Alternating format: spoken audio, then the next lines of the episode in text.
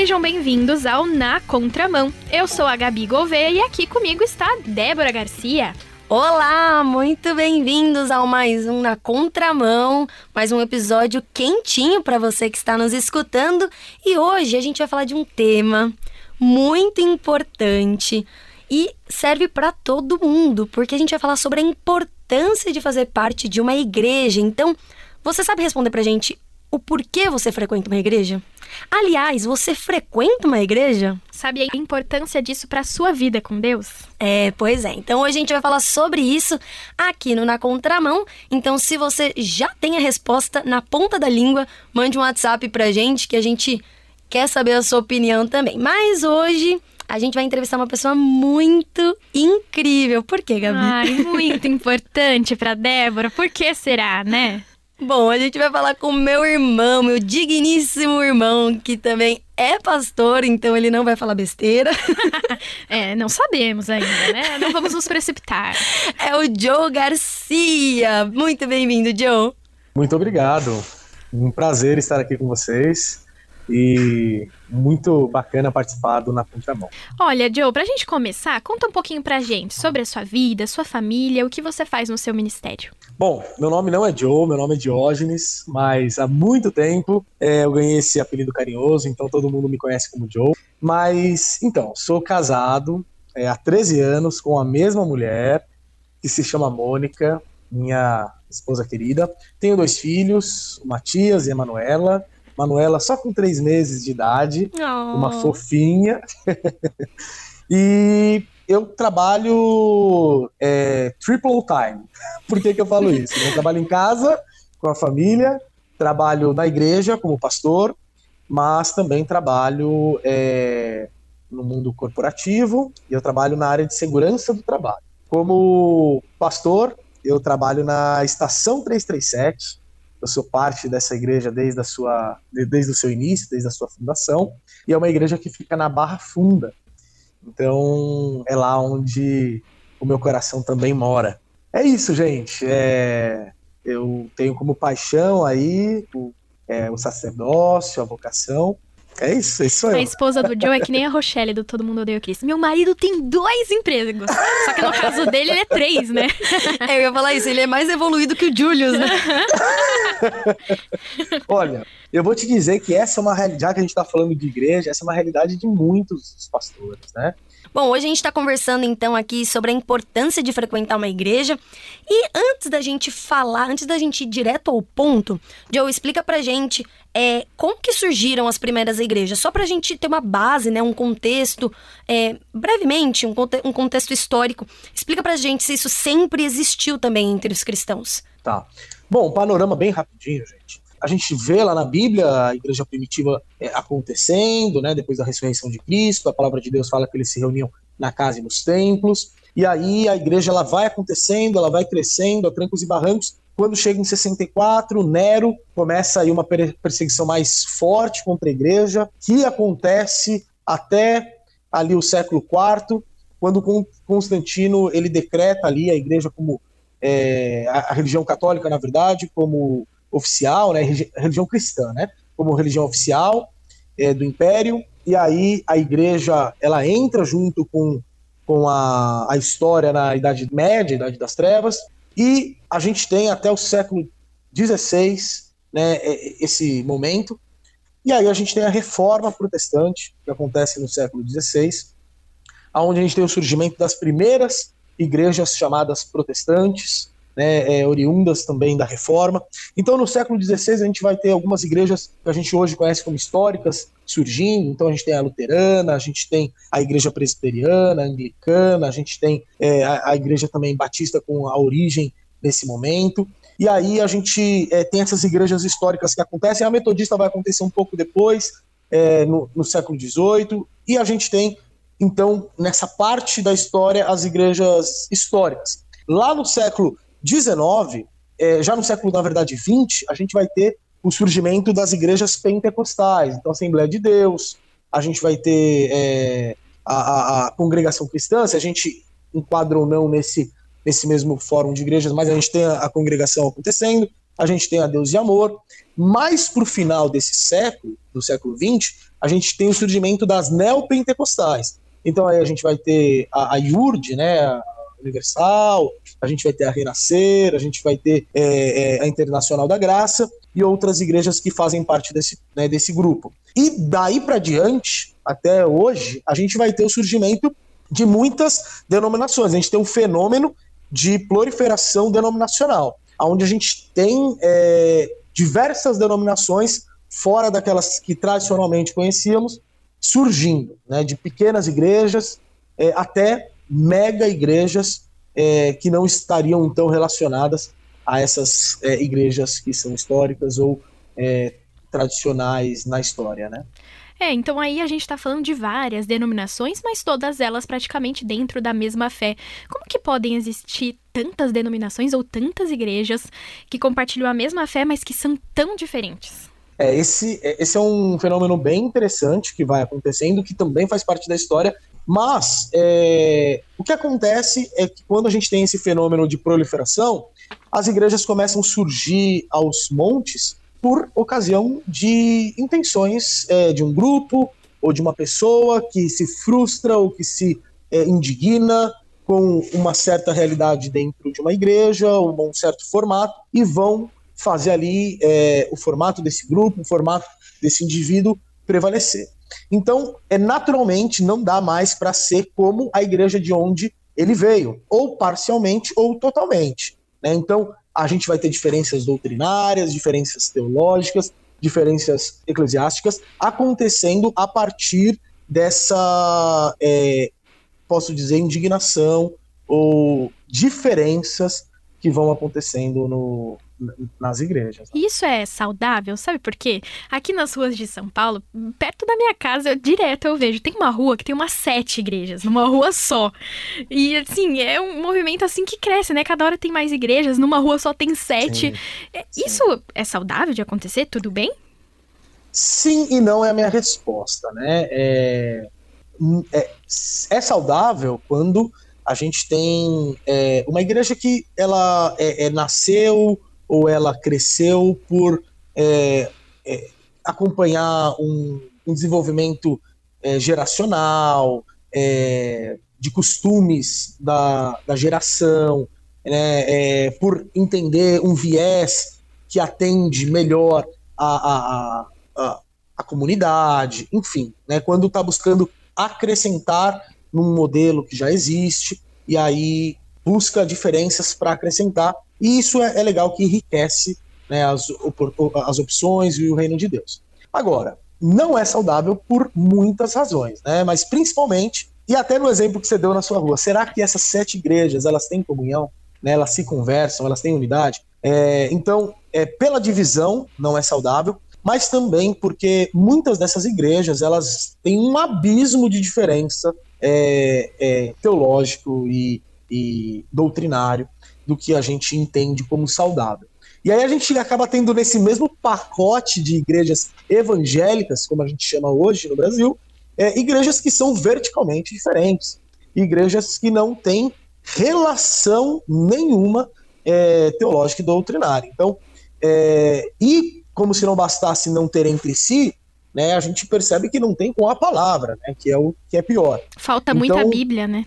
Falta muita Bíblia e falta muito interesse de ser bíblico, né? Então, é, então é, hoje a gente tem um universo de igrejas que não são saudáveis e a gente precisa tomar cuidado quando a gente vai escolher uma igreja. É verdade. Você disse sobre as diversas igrejas que existem. A Gabi comentou sobre sete igrejas ali no metro caos, quadrado. Caos. Mas por que que mesmo assim muita gente acha que é melhor estar tá fora de igreja do que dentro dela? Vamos partir do pressuposto de pessoas cristãs, assim, que acreditam na palavra, Sim. acreditam em Deus. É, não vamos nem entrar no quesito pessoas que não são convertidas, né? Olha, mais uma vez, eu acho a gente tem uma, uma, uma questão é, dupla e dúbia, né? É, entendo que coloquei, vou colocar aqui em dois grupos, né? É, tem um grupo de pessoas que fizeram parte dessas igrejas que são insalubres, né? Que não são saudáveis e aí elas é, foram feridas, foram machucadas, foram abusadas emocionalmente ou de qualquer outra forma, psicologicamente, enfim, de qualquer outra forma. E aí elas, é, quando elas saem desse ambiente insalubre, elas é, sentem um alívio, né? Existe uma pressão sobre ela, uma pressão que Cristo não produz, uma, uma pressão que o reino de Deus não produz, porque as pressões que Cristo, né, que seguir a Cristo e o reino de Deus produzem, são aliviadas na comunidade e no Espírito Santo. Mas quando você não tem isso produzido né, dessa forma, é, por esses agentes, a gente, é, tem, a gente gera pessoas doentes. E aí as pessoas elas se sentem aliviadas quando elas saem desse ambiente. Então acho que esse é um, é um, é um tipo.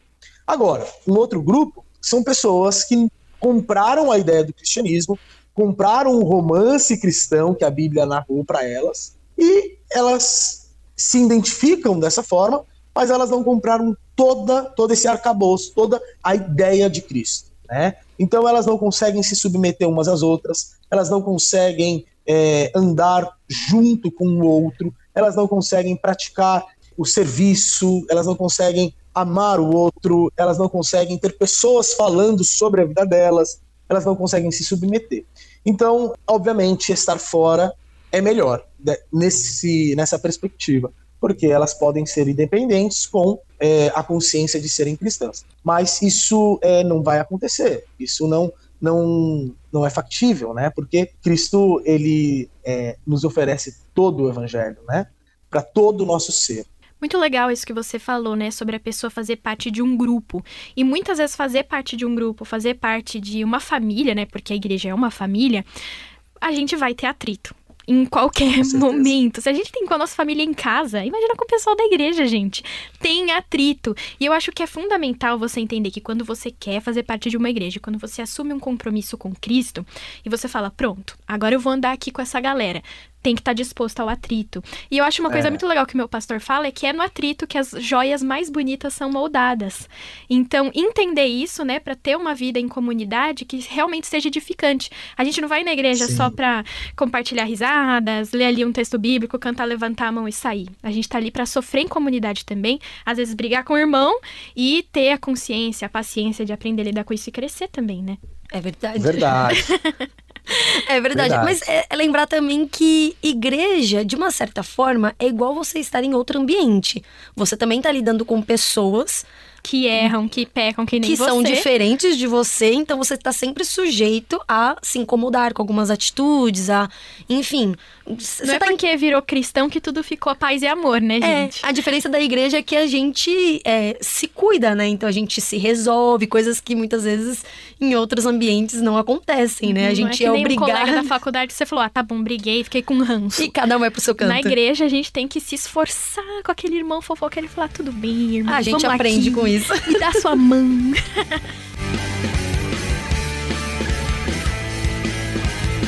Mas além disso, qual que é a importância então, de fato, de fazer parte de uma igreja? Além de todo, todo esse aprendizado que a gente comentou agora, né? Com certeza é muito importante e para mim o principal motivo é porque é bíblico, né? Então, é, não tem como você praticar Romanos 12, por exemplo, é, sendo parte um do outro né, no mesmo corpo, onde o cabeça é Cristo, é, sem ser parte de uma igreja. Você precisa estar numa igreja local para você é, é, ser parte um do outro, né? Como que eu vou ser, como que eu vou te amar se eu não te conheço, né?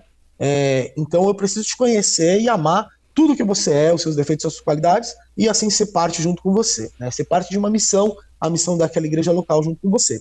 Como que eu vou praticar os mandamentos de reciprocidade se eu não for parte de uma igreja? Como que eu vou edificar os santos e ser edificado e edificar os santos de Efésios 4:12 se eu não fizer parte de uma igreja? Como que eu me submeto? Como que eu lidero pessoas? Como que eu adoro em comunidade? Como que eu prego o evangelho se eu não sou parte dessa comunidade, se eu não sou parte do outro, né? Então, sendo um pouquinho polêmica agora.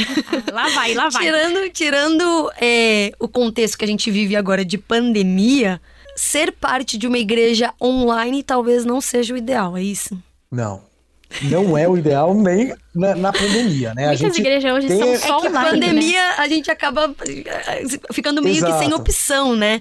Mas existem é, gente... hoje em dia igrejas que não são, que são mais presenciais. Online. online. Eu já ouvi, aliás, sobre igreja drive-thru. de verdade. A pessoa vai de carro e assiste o culto dentro do próprio carro. Isso eu ouvi isso pré-pandemia, aliás. Não né? tem nem o momento do café, gente. Depois do É, culto. acabou a palavra, você vai embora. Então, eu entendo que isso não seja ideal, tá certo, pastor? Tá certíssimo, né? A- a- a- esse- esses cultos online. A gente não existe igreja online, né, gente? A gente faz na nossa igreja também cultos online, mas igreja online não existe. Agora, é, tá longe de ser o ideal. A gente faz com o coração apertado isso, né? A gente estimula uma coisa que já fazia parte da nossa geração, que é o consumo, né? O cristão consumista, que vai, consome, engorda e, e, e, e tá bom para ele, né? É, isso está longe do ideal e a gente tem orado, né, como igreja, para que isso acabe o mais breve possível, obviamente por causa das vidas, mas também por conta da saúde cristã, né, onde as pessoas precisam praticar a, a vida cristã é, real, não virtual. Né? Eu acho que um exercício legal, talvez, para essas igrejas hoje que são ou drive-thru, ou talvez são só online, seja depois que a pandemia passar, ter talvez células, encontros é, no mês, né? Para estimular esse convívio. Até porque sem você ver cara a cara e conversar, é difícil manter o relacionamento online. O relacionamento fica Ah, mais de fato. superficial, né? É, comunhão é, é, é parte do, da vida cristã. É, não tem como você querer ser um amigo que não está presente, que não sabe o que a pessoa tá passando, Exato. né? Amigo é isso, é relacionamento, é proximidade.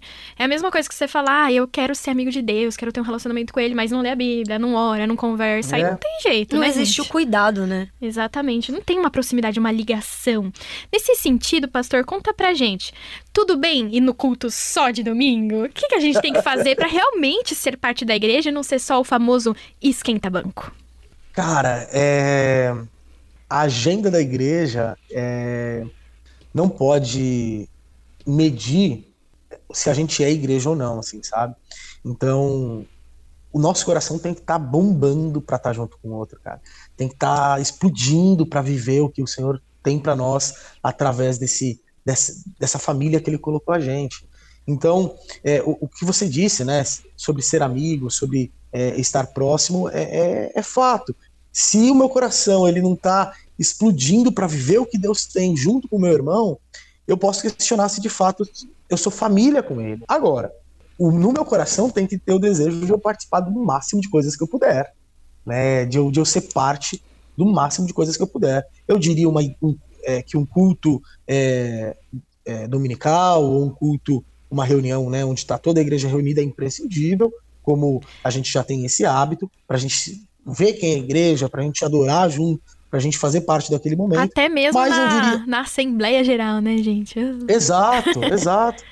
Mas eu também diria que você fazer parte de um grupo pequeno, né, como você citou, célula, um pequeno grupo, na nossa, é, na nossa igreja a gente chama GC, Grupo de Comunhão, é, é também muito importante, né, para você se estar reunido com, com, pequeno, com poucas pessoas, onde você pode falar da palavra, estudar a Bíblia junto, você pode orar junto, você pode né, compartilhar dores, sofrimentos.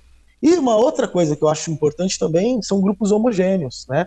Onde você se é, você vai ter um assunto que você se identifica, né? Seja homens, mulheres, crianças, adolescentes, são importantes também para o nosso crescimento.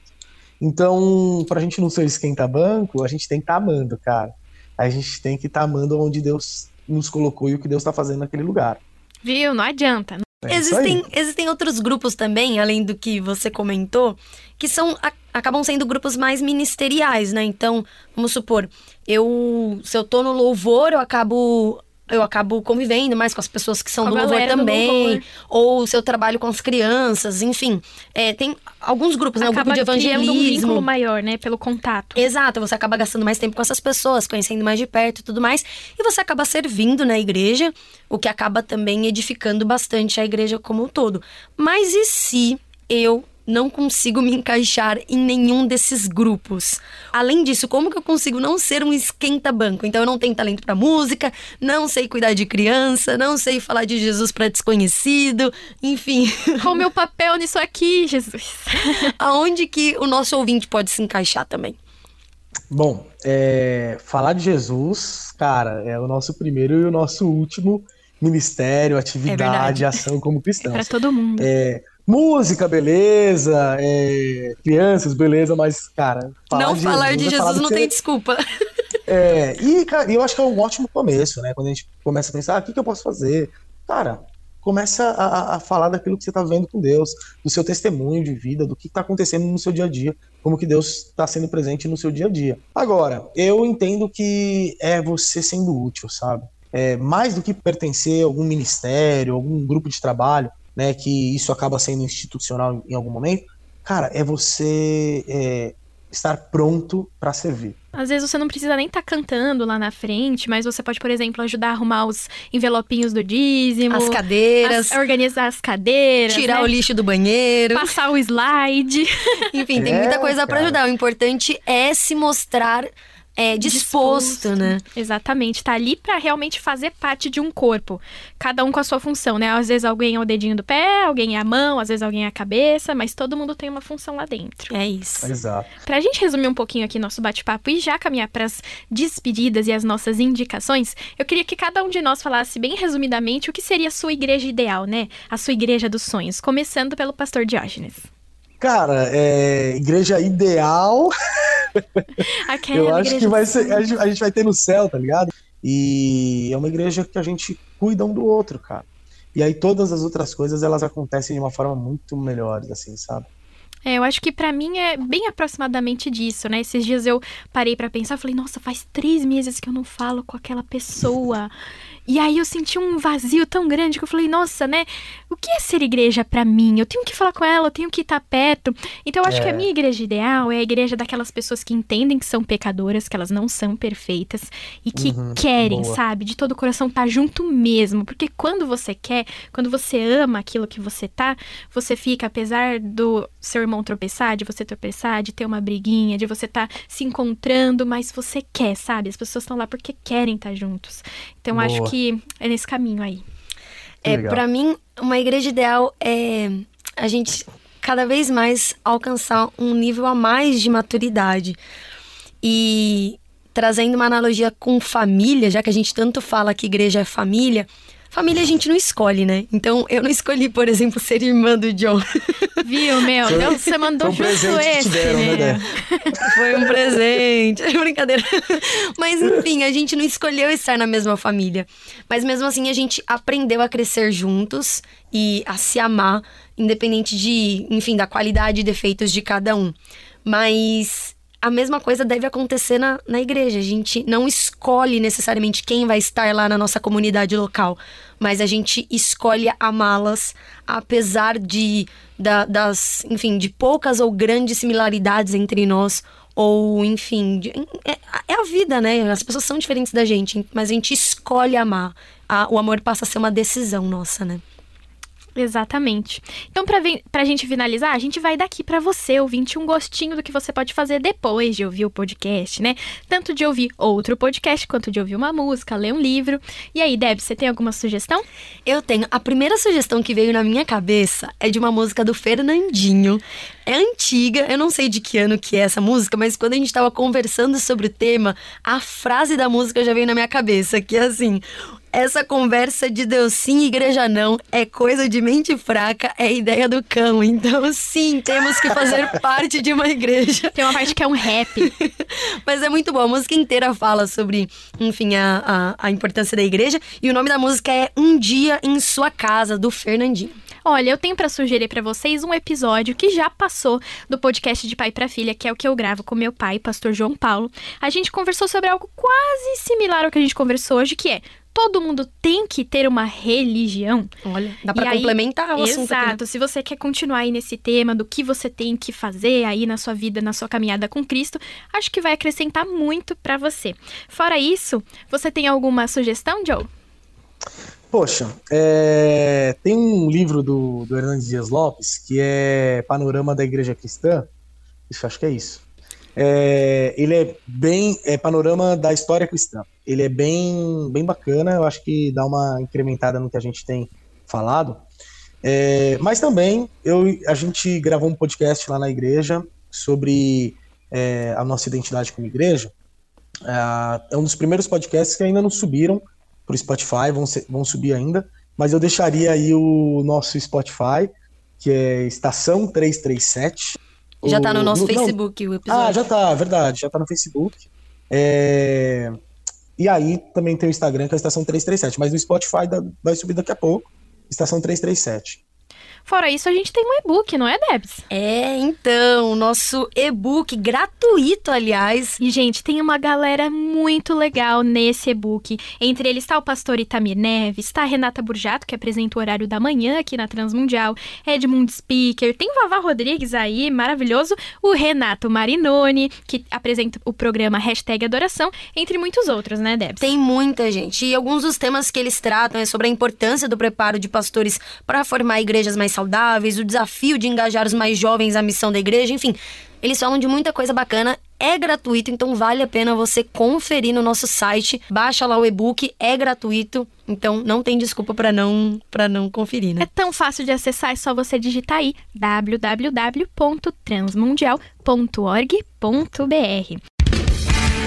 Se você ficou com alguma dúvida, se você quiser mandar uma mensagem pra gente, é só descalar o nosso WhatsApp que é 11 974 18 14 56. É isso aí, 11 974 18 14 56. Você também pode nos ouvir ao vivo ou ouvir novamente episódios do Na Contramão no nosso site, que a Gabi já comentou, transmundial.org.br. E também você pode baixar o nosso aplicativo para Android ou iOS ou no aplicativo do, do áudio que você preferir. Além disso, siga a gente nas redes sociais, né, Debs? Hoje todo mundo tem uma conta no Instagram, então segue a gente lá, arroba Rádio Transmundial.